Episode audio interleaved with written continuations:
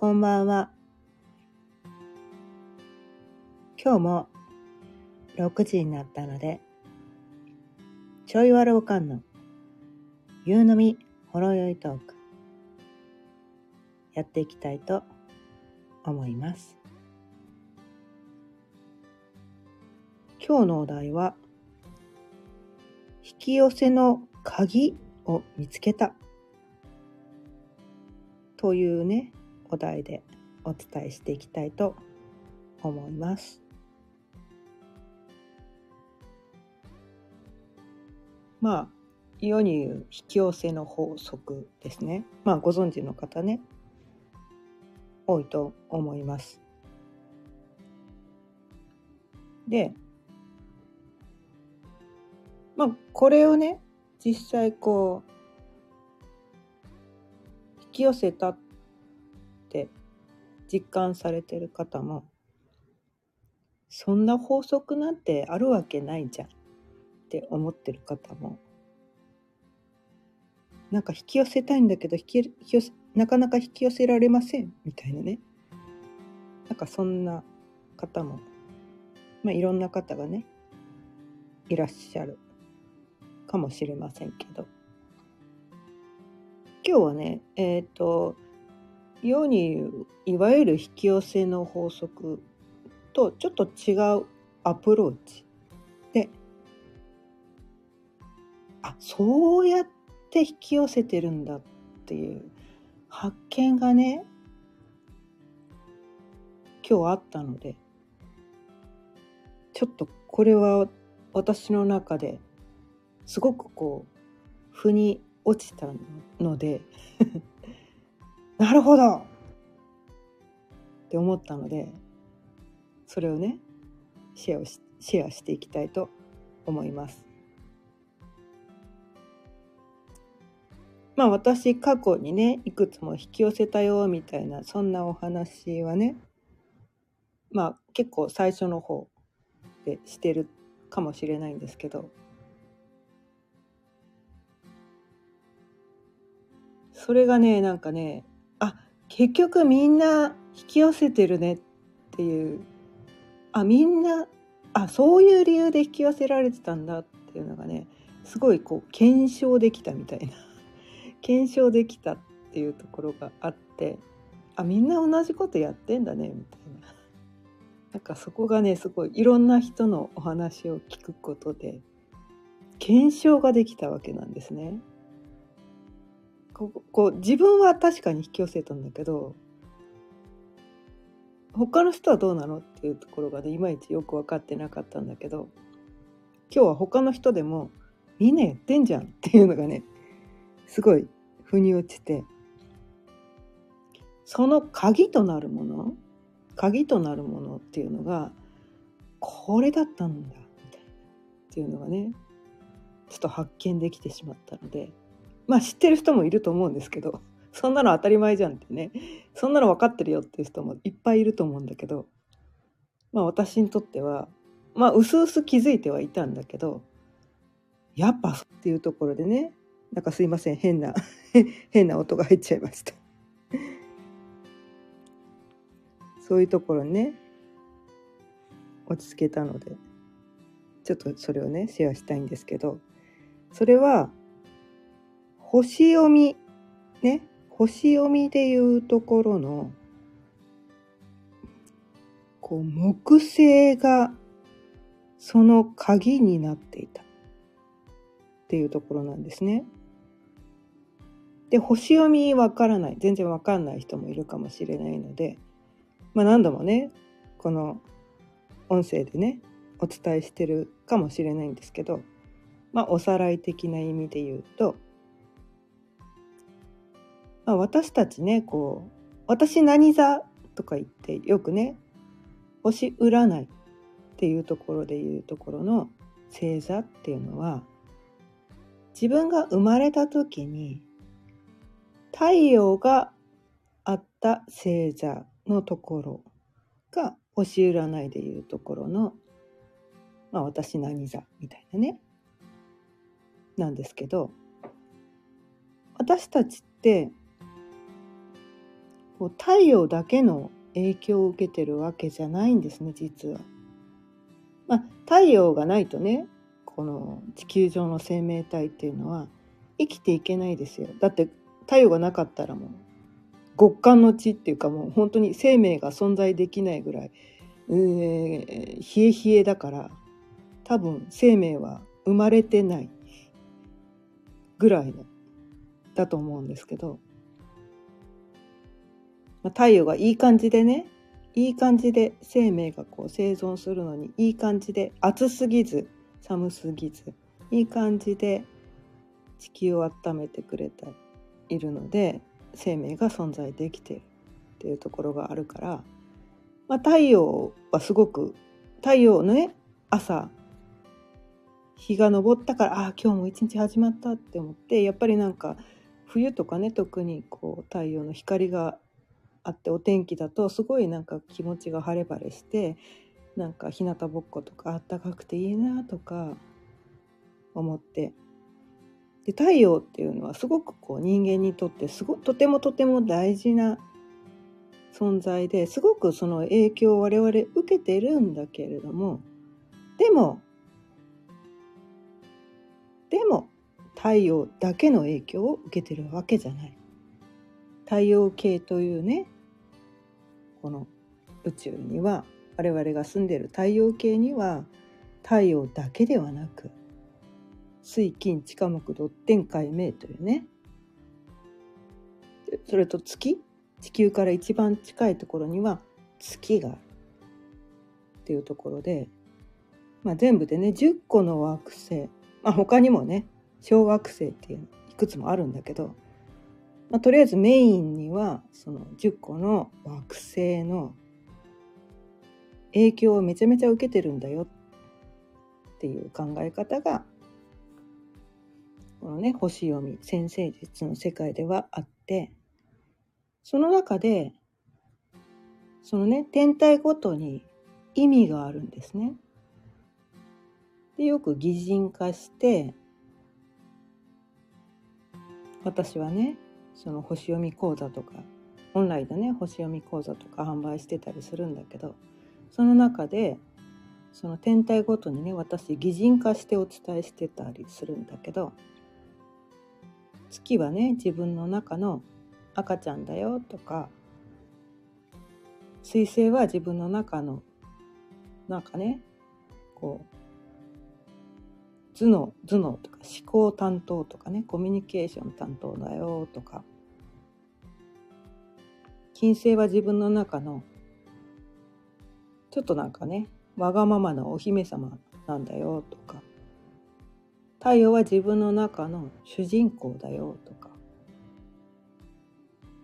火星は自分の中のちょっと血の気の多い若者だよとかね。で次が木星。木星はどっちかっていうと自分をサポートして応援してくれている。すごい親戚のなんか気前のいい親戚のおばちゃんみたいな。なんかそんな感じでねお伝えしてたりするんですけど。で次の土星っていうのがね自分の中の宿題いっぱい出してくる。土星先生だよとか。なんかそんな感じでいろいろね。まああとも続くんだけど。まあ全部で10個のね天体がそれぞれ役割があるんだよってことでお伝えしてたりするんですけど。その中のねその引き寄せがどの天体が関係しているのかっていうと、まあ、相互作用があったりとかももちろんするんだけどメインはやっぱりね木星さんなんですよ。木星さん、まあ、さっき言ったね。自分の中にいる人格の中の気前のいいおばちゃん。なんか私の中ではねこうね大阪のおばちゃんのイメージがあってなんか、ああ、もう、あの、あの、な、な、なんか、いや、なんでもいいよ、いいよ、って言って、なんかあ、ま、アメちゃんくれるみたいな。一切こう自分を否定しないみたいな「ああもうそいいねいいね」みたいな。めっちゃ応援してくれる。自分の中にいるね。自分をめちゃめちゃ応援してくれてこうあれも食べこれも食べみたいな。これもあの美味しいのいっぱいあるからいっぱい食べみたいな感じで。もう何でも応援するよ。もうやりたいことあったら、まあ、何でもやったら映画やなみたいな感じでね。こう応援してくれるおばちゃんっていう認識があったんですね今まで。でもなんかそのなんだろう。あれも食べこれも食べっつって言って言われるがままに好き放題食べてたらまあデブるデブるわけですよ。太りすぎるみたいな好きなものを好き放題何でもかんでも食べてたらそのね栄養素とかまるで何も考えず好きなものだけを大量に食べたら、それは健康も害するし。だから木星さんってそのなんていうのかな応援してくれてめちゃめちゃ甘いけど甘やかすだけがこのねいいわけじゃない。何でもかんでも応援してくれる本当はその人がそれをするべきじゃないことも何でもいいからやればいいじゃんって言って応援するだけがいいことじゃないじゃないですか。って言ってちょっとね木星さんっていうのは応援してくれて何でもかんでもこう甘やかして優しいからいいような気がするけどちょっとなんかなんだろう気をつけなきゃいけない天体でもあるなと思っててそのなんていうかな。いいよいいよって言って何でもかんでも応援してくれるからそのね木星がね人によってね何座のところにその木星があるかっていうのが違ってきて前にもねちょっと話したことあるかもしれないけどこのホロスコープっていうのは360度の丸いね丸い図形みたいなのがあってそれがねこう30度ずつ。ね12星座がね30度ずつ。360÷12 はね30だから1つの星座が30度ずつなんですね。でその人が生まれた時に木星が何座のところに何座の何度にあったかによってその人のねホロスコープっていうのが出てくるんだけど。その生まれた瞬間のその時間と場所から生まれたあのそこから見た天体の配置図っていうのがねそのホロスコープなんだけどその生まれた時間によってその、ね、ハウスっていう概念があったりとかしてそのね木星さんが何座にいるのかっていうのももちろん大事なんだけどその生まれた時間によってそれがどの場面で出てくることなのかっていうのがね人それぞれ違うんですよ。生年月日が同じでも同じだからね同じ星座のところに木星があるんだけど生まれた時間が違うと人によってそのねハウスどの場面でその性質が出てくるかっていうのがね人によって違ってくるっていうのがあるんですね。結構このハウスっていうのがねあのねただ星占いのことしか知らない人にとってはハウスって何って感じだと思うんですけどこのねハウスがねすごく重要な意味があって同じねその木星星座っていう言い方するんですけど私はね木星が獅子座にある人なんだけど同じ木星星座獅子座の人でもそれが何ハウスにあるのかによって全然このね現れ方が違うんですね。全然違うの。同じ木星獅子座なの。それがねすごくね深いなと思って今日ね。あそうそう。今日ねあの漢字のことをお伝えしてなかったんですけど私が主催してるわけじゃないんだけどあるね別の人がね主催してるこうオンラインサロンっていうのをやっててそれのねこの星読み会っていうのがあってねほそう星読みのオンラインサロンをやってる人がいてその人のねあの星読み会のね、まあ、サポートスタッフみたいな感じで、まあ、メンバーとしてやらせていただいてるんだけどそこでねいろんな人のその木星がね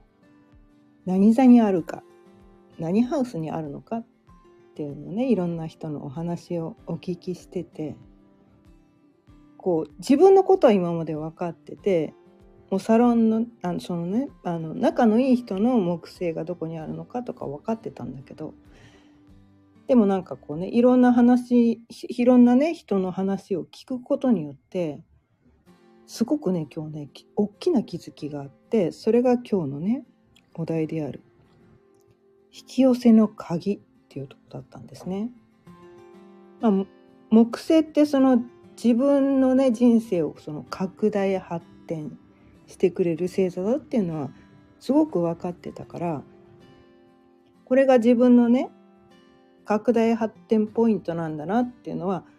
分かってたんだけど分かってたんだけどなんかねななんかねしっくりきてなかった。多分これが引き寄せのポイントなんだなっていうのは分かってたんだけどなんかね自分のことってやっぱりねよく分かんないんですよ。よく分かんない。自分自身のことってやっぱね客観視がねなかなかできないから自分うん多分これがそうだと思うんだけどうんうんうんみたいな感じだったんだけどいろんな人の話をおお話をお聞きするとそのねその人がどういうことで自分はラッキーだなとかこういうことでなんかこう恵まれてるなみたいなねそういうポイントをいろんな人がお話をシェアしてくれたんですね。でそれを聞いててすごく気づいたんですよ。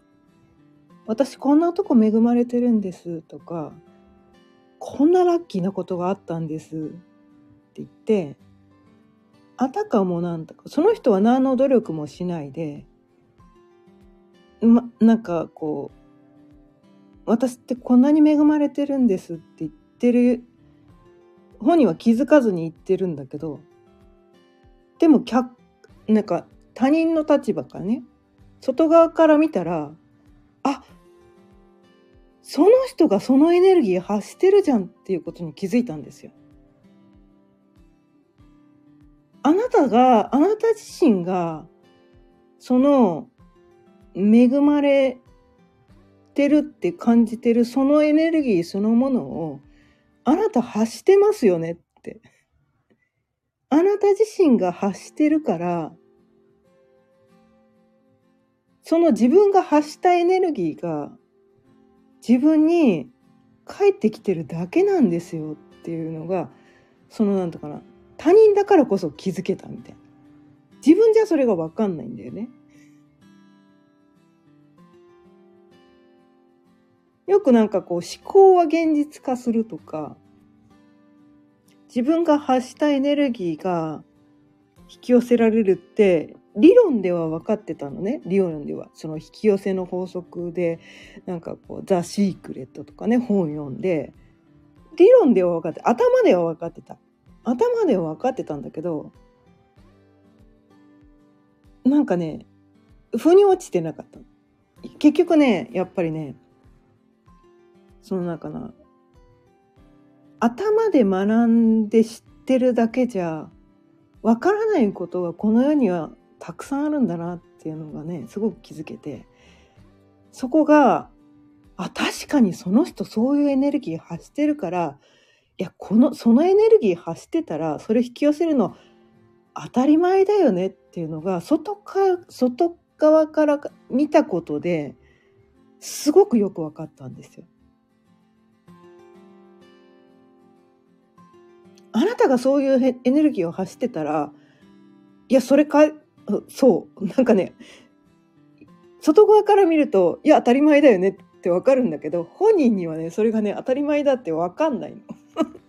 本当それね面白いことなんだけどで私がそれをねお伝えしたら「ああ!」みたいな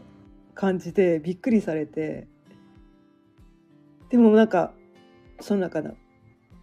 複数人でねその人の話を聞いてたから周りの人はみんな「だよねその人そういうエネルギー発してるよね」っていうのみんなは分かってんだけど本人だけがね「えそうなの?」みたいな。やっぱりみんな自分のことは自分で分かんないんだなと思って。あゆこさん。ゆこさんありがとうございます。こんばんは。ありがとうございます。聞いていただいて反抗期三女反抗期さんなんですねうん反抗期さん反抗期？え？まだじゃあ思春期の方なのかな？ゆこさんは。聞いていただいてありがとうございます。そう。星読みってね、知ってますかね？そう。星読みってね、まあ先生術ってやつなんですけど、そのね、人によってね、その木星っていうのがね、みんなね、自分のこの生まれた時に木星が何座にあったのかによってその人が何に対してこうね恩恵を受けるか何に対してこうラッキーなことがあるかで案外自分ではねこう気づけないんだけど他人から見るとねいやあなたそういうエネルギー発してますよっていうのがねもうねよくわかる。でやっぱりなんかその自分が発してるエネルギーのものを引き寄せるようになってるんですよねやっぱりこの世の中って。そこがすごくなんかこうねいろんな一人の人だけだと分かんないけど複数人があみんなそうなんだっていうのがみんなそそうなんだっていうのが分かったことですごくそのねこう検証ができたっていうところがあやっぱそうなんだやっぱそうなんだってことはですよ。ってことは自分にラッキーを引き寄せるには意図的にね意図的にラッキーを引き寄せるには自分の木星が何座にあるのか何ハウスにあるのかそこをちゃんと分かって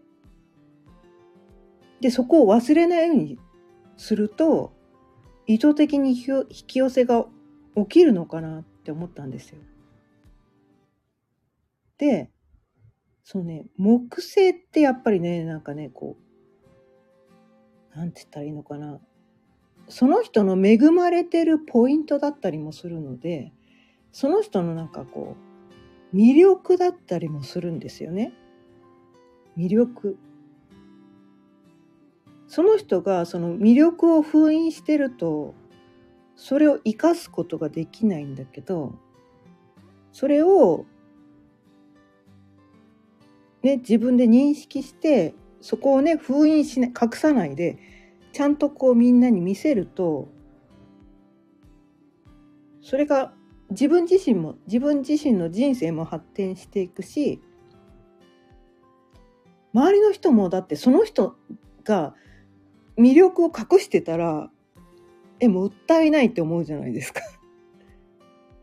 でその人がその本当は魅力的なのに「いや私もうこんな全然私なんてダメなんです」なんて言ってたら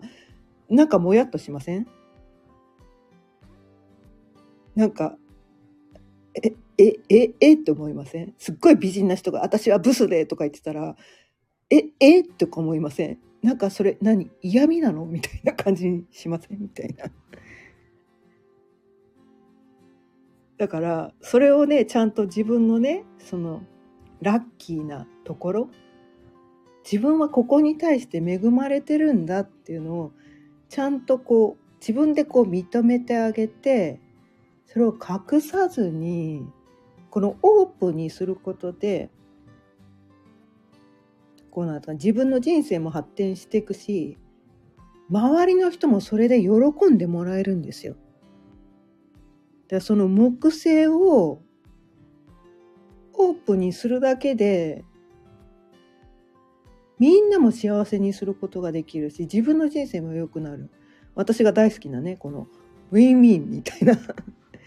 ウィンウィンみたいな。これって引き寄せじゃないですか？みたい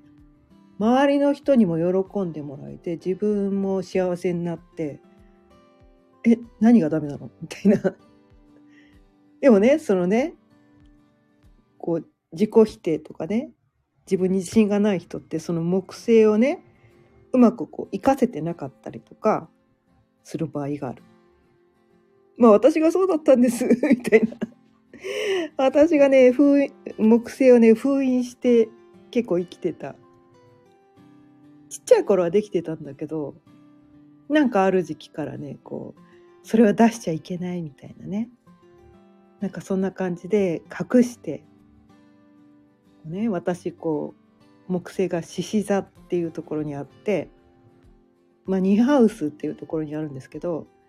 ニハウスって何を示してるかっていうとその人のこうね生まれ持った才能みたいな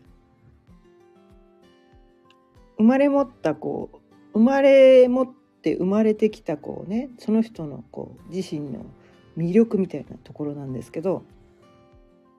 で獅子座っていうのは自己表現してなんぼの星座なんですね。ででも私はこうなんていうのかな親からこう出しゃばるなって言ってそ言われて育ったからその自己表現をしないで人の後ろに隠れてずっと生きてきてたわけなんですね。で身長高くてがっちり体体型でなんかでかいからあだ私がこう出しゃばったらこんなでかいのが前に出たら皆さんの迷惑になるから私は後ろに隠れてますみたいな「あすいませんごめんなさいごめんなさいごめんなさい」みたいな。そんな感じで申し訳ないもうもうあたごめんなさい生きててごめんなさいみたいな。そんな感じでずっと生きてたから全然その木星を生かせてなかったんですけどある時期からねそうなんかこうそれをなんかこう人からこう指摘されたりとかするようになってなんかここを出した方がいいあそこを出した方がいいみたいな そんなアドバイスを受けてコアゴはね少しずつ出すようになってきたらなんかこうね発展するようになってで星読みを学んでもうね自分のねその木星がここにあるっていうのを知っていや私自己表現してなんぼなんだみたいな。それでねこういろいろね自分を出せるように受け入れられるようになった。うん。なんかねこれができるだけでいい。だからなんていうのかな。自分が素晴らしい人間になるために違う自分にならなきゃいけないってどっかで思ってた。だけどそうじゃないんだよねみたいな。自分がこの封印してるところと隠してるところをただ素直に出すだけでいいみたいな。こんな私ダメって言ってこう隠してるところをオープンにするだけでいいんだよ。た多分ねみんなそうなんだよね。みんなそうなんだと思う。素直にね出すだけでいい隠してるところをね。でもなんかほらねいろんなこう社会の常識とかこんなこう出る杭は打たれるとかなんかこう自分の本当はこうこういうところがいいのかなってどっかで自分で気づいてても怖くて出せなかったりするんだけどでもね引き寄せる引き寄せまあ引き寄せをしたいからっていうことじゃなくてもいいんだけど全然ね。ただ何て言うのかな。自分のその魅力は隠さないで出した方がいいよねって。ただそれだけ。それをすることで周りの人も幸せになるのかなって。ではそのね獅子座私のねいうところに言うと獅子座っていうのはまあ自己表現なんだけど自己表現をどういう形でするかっていうと私ね楽しんでなきゃダメなんですよ獅子座っていうのは。楽しんでなきゃダメなの。うん。もうそこがすごく自分がもうめっちゃ楽しいって言ってやってるだけで過去のねその自分がねなんかこううまくいってきた時のことを振り返ってみるとめっちゃ楽しんでて夢中になっててただそれだけだったんですよ。私を見てとか特にやってないの。獅子座ってなんかこう私を見てって言いたがる人だって思われがちなんだけど私はそれをやってはいなかった過去にねその自分の人生がこうパーって開けてこの時めっちゃこうなんていうのかな人生が開けたなって時ってただ無邪気に楽しんでただけだったんだよね。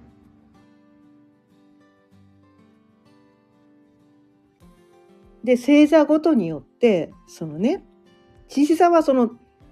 で人によっても違うんだけど私は楽しんでなきゃダメだった。同じ獅子座でも私を見てってやった方がいい人もいるかもしれない。そのね同じ星座でもやっぱり違うんですよ。違う。で何ハウスにあるのかによっても違う。で私はその2ハウスっていうのはね生まれ持った自分のね才能とかっていうところだから生まれ持ったそのね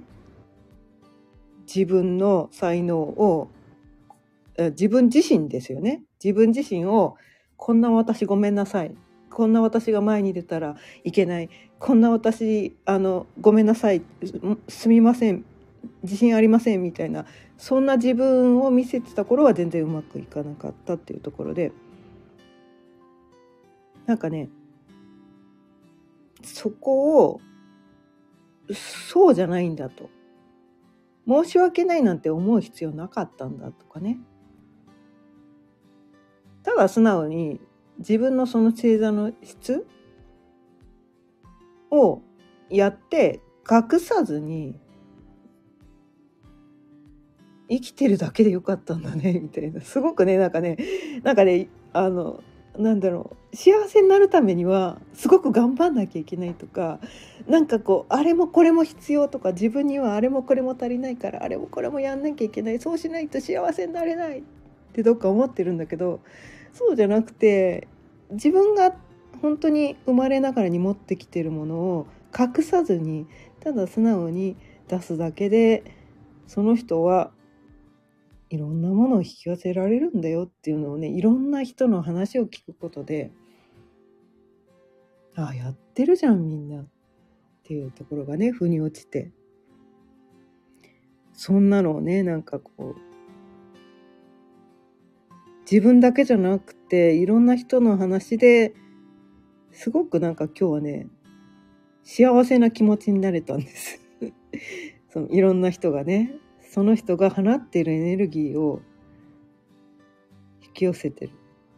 で、私はその楽しいっていうエネルギーを発することで楽しい現実を引き寄せてたわけなんですよね。だから私がこうね私なんてダメですってやってるエネルギーを発してる時にはそのなんていうか全く評価されないとか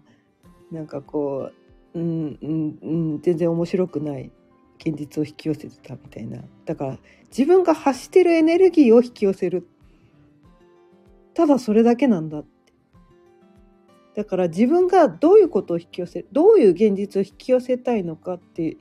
いうところで自分がどんなエネルギーを発するかっていうところもできるのかもしれないし。で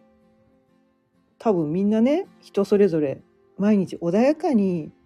生きていきたいって人だったら穏やかなところに多分木星があるのかなみたいな。でそういうエネルギーを発すれば穏やかな現実が引き寄せられるのかなとか。私はもう楽しく生きていきたいって思うから楽しいエネルギーをね発していかなきゃって。そんな感じでねこのスタンド FM もちょいよろかんの夕飲みほろ酔いトークということで お酒飲みながらちょっと半分ふざけながら楽しい感じで 毎日ねお話ししてたりします。はい。ということで皆さんねこの聞いてくださってる方星読みとかね先生術とかあの分からない人もいるかもしれないけどそのね引き寄せの鍵っていうのがその自分のその木星が何座の何ハウスにあるのかによって自分は自覚してないかもしれないけど必ず引き寄せてるはずなんですよ。でそれを意図的に引き寄せるためのキーっていうのがそのね星座の質とかそのね何ハウスなのかによってなんか見えてくるものがあるのかなと思ってそれをね今ネットでねその無料でホロスコープっていうのが作れるしで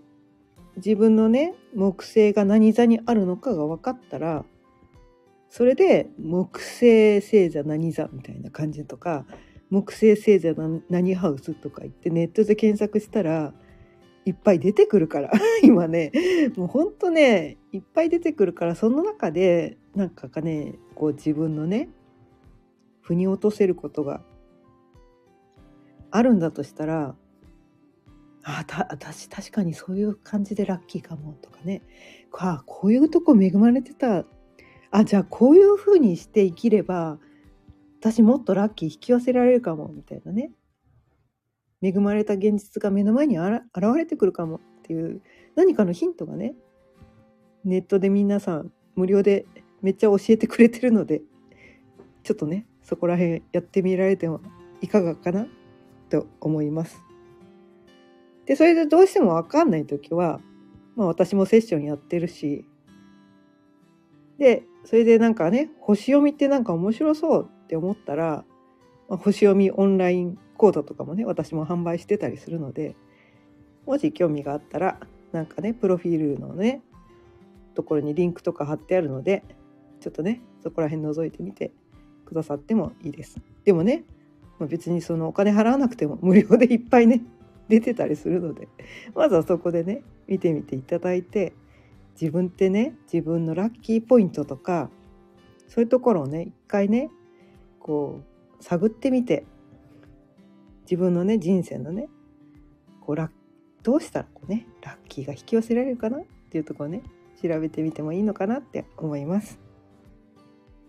というところで今日も30分ずいぶん過ぎちゃったのでそろそろ終わりにしたいと思います。